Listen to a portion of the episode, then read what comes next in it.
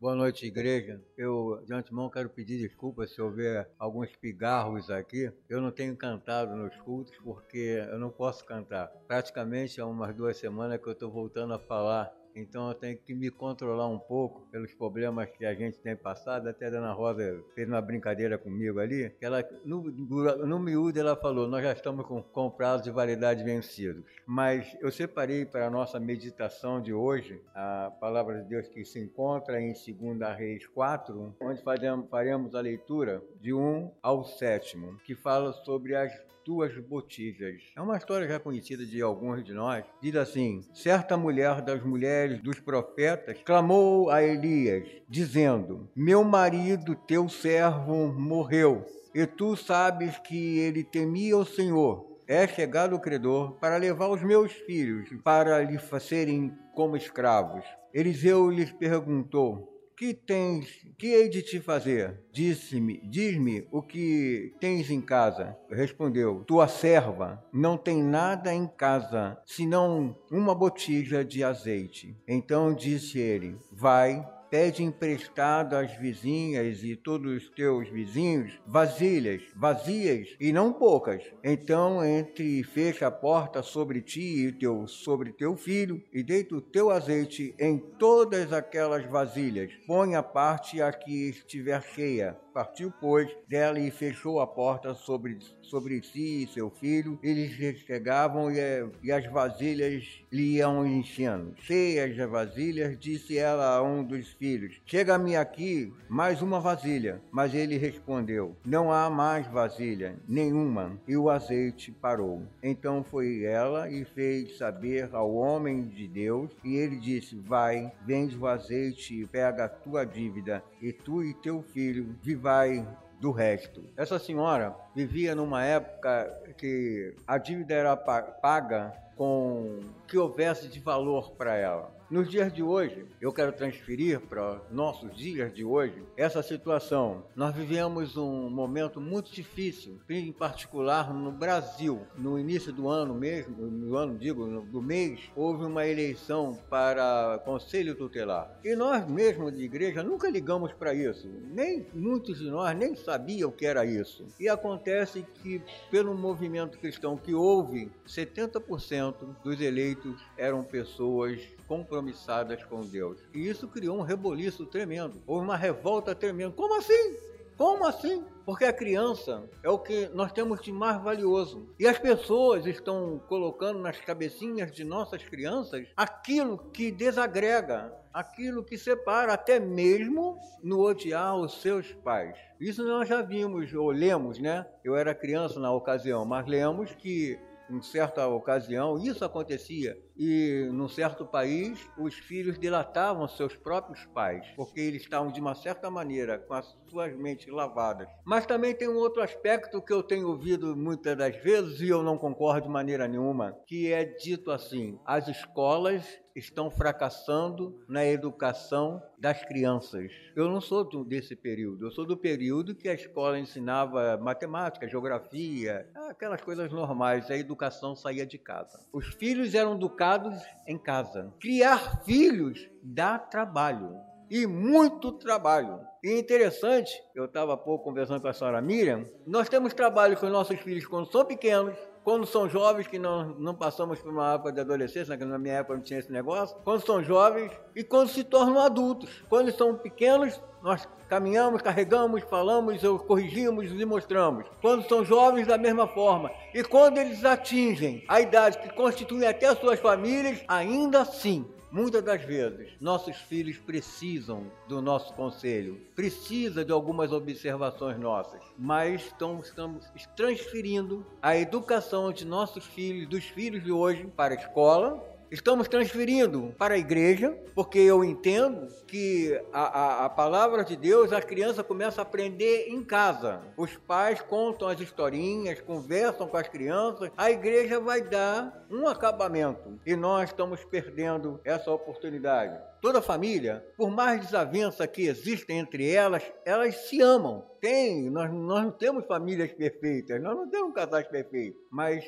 elas se amam. E uma coisa que eu também tenho observado muito no dia de hoje é que nós estamos esfriando esse sentimento pelos nossos próprios familiares. Nós, às vezes, estamos distanciando dos nossos familiares.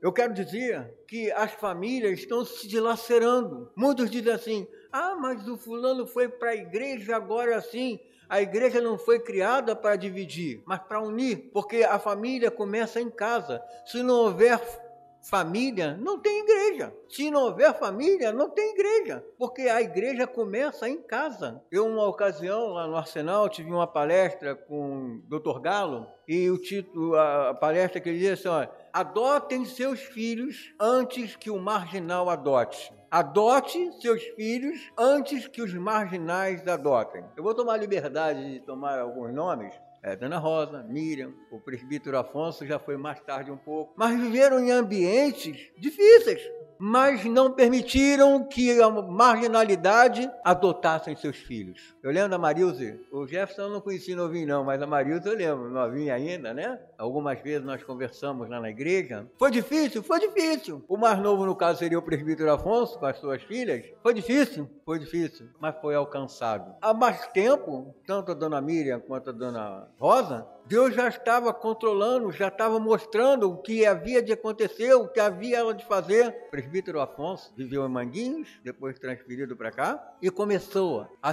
despertar nele aquilo que Deus já estava preparando. Mas mesmo naquele momento difícil lá, ele não abriu mão. A gente às vezes conversa muita coisa e foi difícil, mas vencemos. Nós precisamos resgatar isso. Nós temos aqui alguns casais novinhos aqui na igreja, de resgatar aquela coisa de nós ensinarmos. Se eu pegar na nossa igreja duas crianças com 10 anos e pedir para contar uma história bíblica, ela não sabe. Se eu chegar para um jovem e dizer assim, olha, conta uma história aí, olha, eu sei daquele cara que, ah, como é que é o nome dele? foi vendido lá para o Egito lá.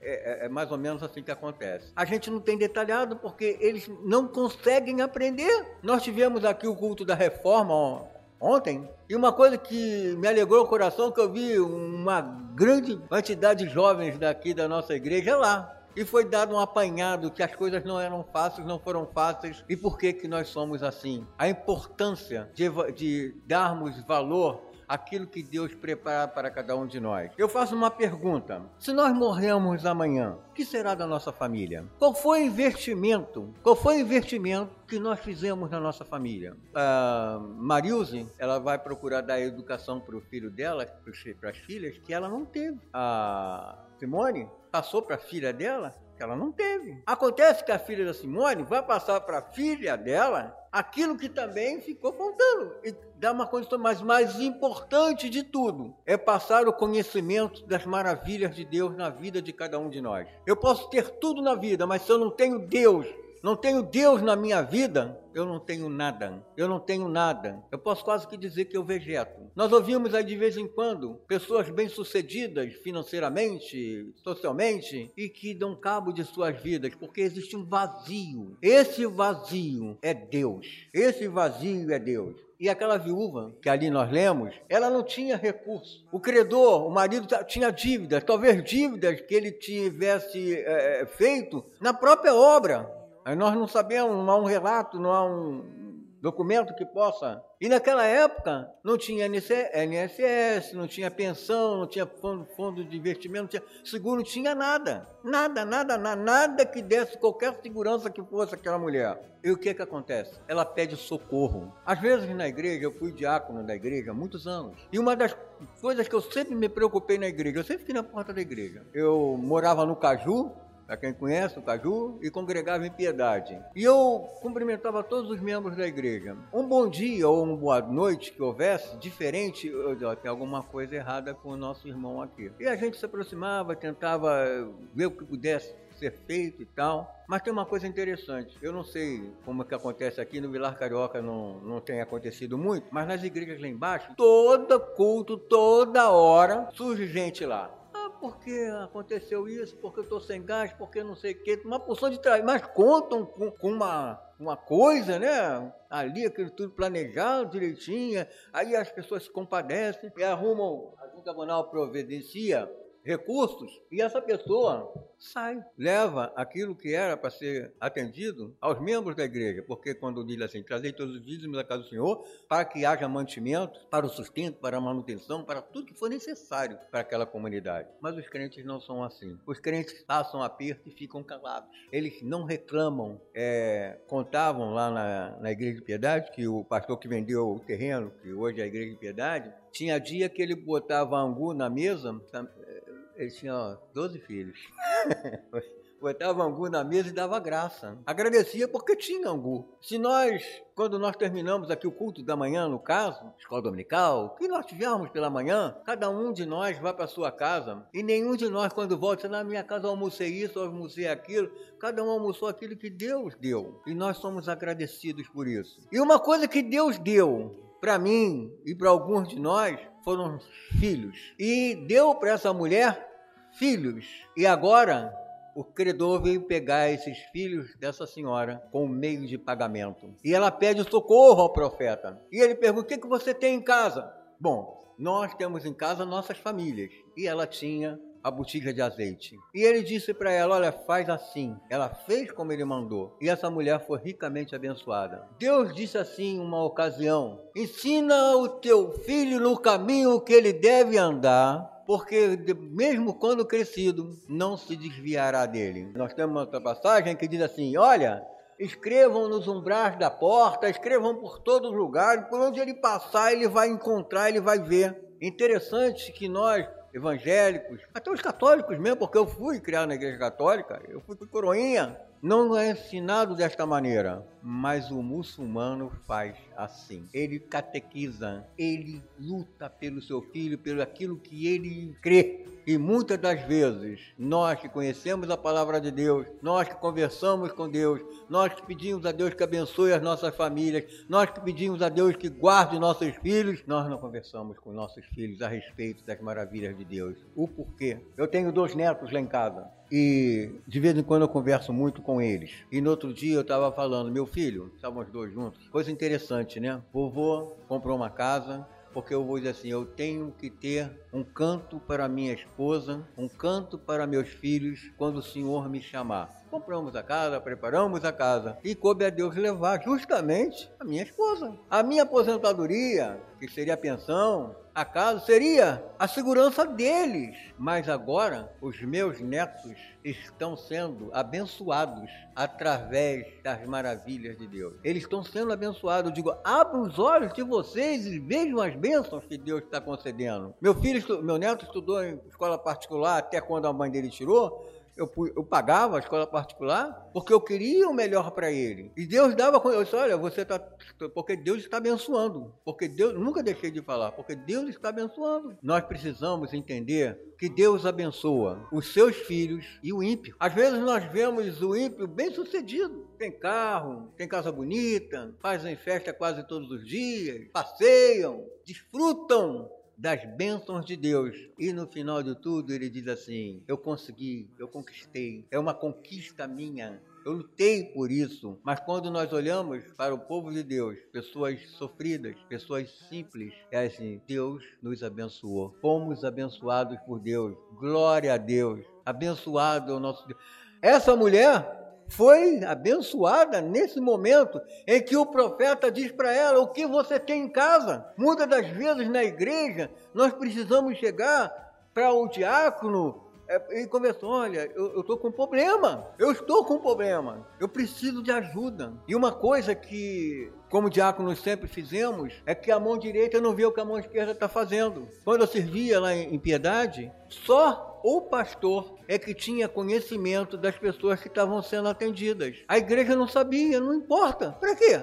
Ah, o fulano lá tá, olha, a igreja está ajudando que saber a coisa para ele. O profeta disse para ela: "O que tens em casa?" Tratou um assunto particular com ela. Ele não levou. Olha aqui, ó, a nossa esposa do fulano de tal, ela está nessa situação, tá feia a coisa para ela. O que, que a gente pode fazer? Não, ele tomou uma atitude, ela tomou uma e ele tomou outra. E a nossa atitude é sempre de agradecimento a Deus pelo que tem feito em nossas vidas. Quando nós nos reunimos no domingo, ou que dia que for, o dia que for para prestar culto a Deus, nós não estamos, nós não estamos aqui com a forma, com, com o propósito de eu vou na igreja para receber a minha bênção, eu vou na igreja porque se eu for Deus vai me abençoar, eu vou por isso, por isso, por isso, eu vou na igreja porque já me abençoou. Eu já fui abençoado. A gente pode até dizer que no caso do presbítero Afonso, os seus filhos já estavam sendo abençoados antes dele dizer: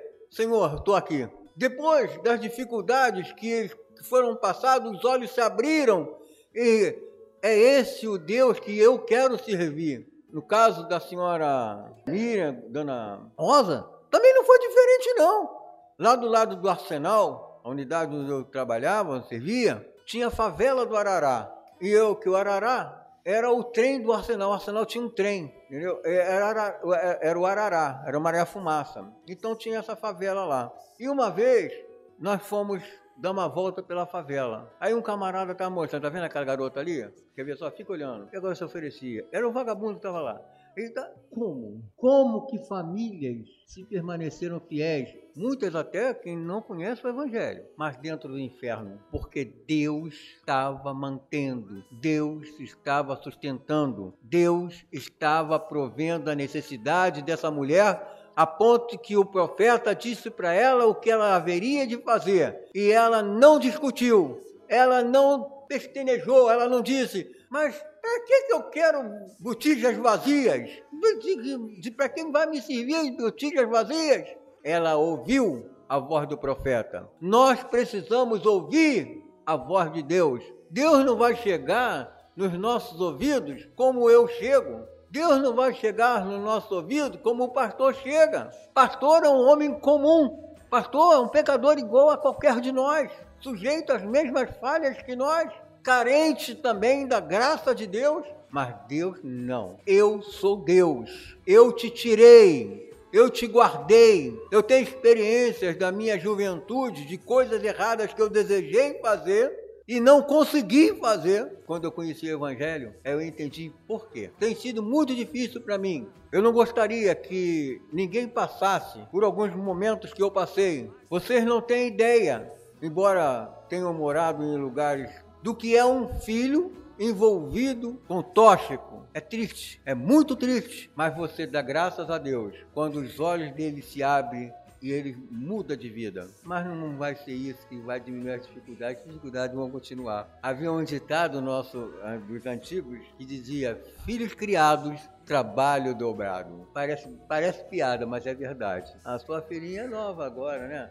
Mas de vez em quando dá vontade de puxar a orelha. É assim, é assim. Vai acontecer com você, acontece comigo, aconteceu com os outros aqui. De vez em quando um filho fala uma coisa, a gente, eu já não posso puxar mais que ela não tem quase, né? Mas é assim. É aí que entra a graça de Deus, é aí que entra a fidelidade de Deus, porque Deus é fiel a Ele mesmo. E é o que Ele promete, Ele cumpre. Cabe a nós ouvirmos a sua voz e caminharmos os passos de Cristo Jesus. Precisamos ter passos, paz de espírito. Essa mulher não tinha solução para o seu problema, mas o profeta apresentou a solução do seu problema. Jesus Cristo apresenta a solução do nosso problema. Ele é a solução do nosso problema. Se nós lembrarmos no princípio da história de Gênesis, Deus colocou no jardim um casal e disse para eles: Olha, vocês podem pintar e bordar, vocês podem comer de tudo que vocês encontrarem de fruto por aí, mas naquele ali no centro, vocês não comam. É engraçado que quando a gente diz assim em casa para os nossos filhos, olha, não mexe ali que dá choque, aí ele vai e mexe. É impressionante. Aí houve a desobediência. Mas como Deus disse que eles morreriam, foram banidos, foram banidos. Mas Deus pula o um muro através de Cristo Jesus e vem em nosso encalço, vem buscar-nos de volta, porque Ele não abre mão do que é dele. Jesus Cristo disse em uma ocasião, Pai, nenhum desses pequeninos que o Senhor me deu, eu vou abrir mão deles. Eu não abro mão deles, são meus. Amados, não podemos abrir mão de nossas famílias. Não podemos abrir mão de nossos filhos. Filhos que às vezes nos decepcionam, que nos trazem tristezas, que amarguram o nosso coração, que nos fazem sofrer. Dói muito. Estava conversando com a senhora Miriam. Dói muito, dói muito. Mas nós não podemos desistir. Deus não abriu mão de nós. Quando nós olhamos para a parábola do filho pródigo, o garoto foi, pintou e bordou, fez e aconteceu. E quando ele reconhece que aquilo não era a situação para ele, que ele resolve voltar, o pai está de braços abertos. Vem, meu filho, venha, bendito do meu pai. Venha, meu filho. Eu estou aqui esperando por você. Olha, coloca uma sandália nova, anel, anel no meu filho. Hoje é um dia de festa, porque o meu filho estava perdido e foi achado. Inclusive, as parábolas, as três parábolas, a Dagma, a, a, o filho pródigo e a ovelha perdida, é, são as três uma só parábola. É uma coisa só. Alegria do Senhor, alegria de Deus. Tem um hino que nós, nós não cantamos muito, não, mas os batistas cantam muito, que é a volta, é o filho pródigo, né? É, ele volta para casa com alegria. Qual o pai, qual a mãe que teve seu filho jogado no mundo, fazendo besteiras pelo mundo, e quando ele volta, diz: Vai para onde você veio? Volta para junto dos porcos que é teu lugar. Eu acho, eu vou dizer, não é pai, não é mãe porque eu não fiz isso. Eu até posso dizer com certa liberdade: andei atrás como um cachorrinho, andei atrás como um cachorrinho. Eu não abri mão, não desisti, vou conseguir, vou trazer de volta. E trouxe de volta pela graça de Deus. Deus, quando fala conosco, Ele não fala como homem, mas fala como Senhor de nossas vidas. Quando Ele diz, na conversa com a mulher de Samaria, que ela faz a pergunta, vamos adorar. Onde dizem que tem que ser lá? Onde dizem que tem que ser cá? Onde, afinal de contas? E nem lá, nem cá. Mas aqui, agora, eu trago Cristo para dentro de mim. E tem música que nós cantamos, né? Se o Espírito de Deus habita em mim, eu louvo, eu canto, eu oro. Se o Espírito Santo habita em mim, eu não posso ter a mesma vida que eu tinha antes, de maneira alguma. Certa vez eu vinha descendo lá ao Palácio Duque de Caxias com a minha esposa, e passou um moço lá embaixo, é uma escadaria, e ela falou, eu? Esqueci o nome do moço agora, hum, não lembro o nome do moço, mas lá o fulano. E esse moço estava de terno, gravata, todo bonito, todo com barbinha feita, e eu fiquei olhando disse assim, não é possível. Porque esse moço, ele vivia na esquina lá da, da, da rua Padre Nóbrega, urinado, sujo, bêbado. Era um mendigo que vivia deitado na rua. Houve um problema de família e ele, uma pessoa culta, professor de várias línguas. Aí um dia passei lá conversando com a rapaziada, vem cá, eu vi o fulano, esqueci o nome dele agora, eu vi o fulano e tal. Rapaz, ele virou Bíblia. Ele, olha, se você vê ele, você não conhece. É isso que acontece. A pessoa usou o termo, usou, usou Bíblia, que antigamente os crentes eram até chamados de Bíblias. Mas é isso que acontece. Mudou de vida. Ele mudou de vida. Ele agora é nova criatura. Vai enfrentar dificuldades? Vai. Nós vamos enfrentar dificuldades? Vamos. Caiu um prédio, eu era presidente da Associação de Moradores, lá na, na abolição, caiu um prédio. Fomos lá para tentar socorrer algumas pessoas, encontrar uma de Bíblia lá. Morreram crentes e não crentes. Salvaram-se crentes e não crentes. É preciso que, na mesma situação dessa mulher, que passava um momento difícil na sua vida, ela pediu socorro ao profeta e o profeta lhe atendeu. Mas tem uma coisa importante também que ela disse: é, o teu servo, e ela se coloca para ele, a tua serva, eu, a tua serva, porque ela comungava da mesma comunhão, ela confiava no mesmo Deus. O teu servo morreu, eu, a tua serva, estou com dificuldades. E ela foi abençoada. E nós, seja lá qual for o momento difícil que tivermos na nossa vida, devemos sempre dizer: Senhor, eis aqui o teu servo, eis aqui o teu servo Faz de mim um vaso de bênção. Usa-me como o Senhor bem quiser. Que eu seja uma pessoa que ajunte e não uma que separe. Que eu seja uma pessoa que sirva, mas que não deseja ser servido. O próprio Cristo disse: Eu sou o que serve. Que as nossas vidas sejam sempre de agradecimento.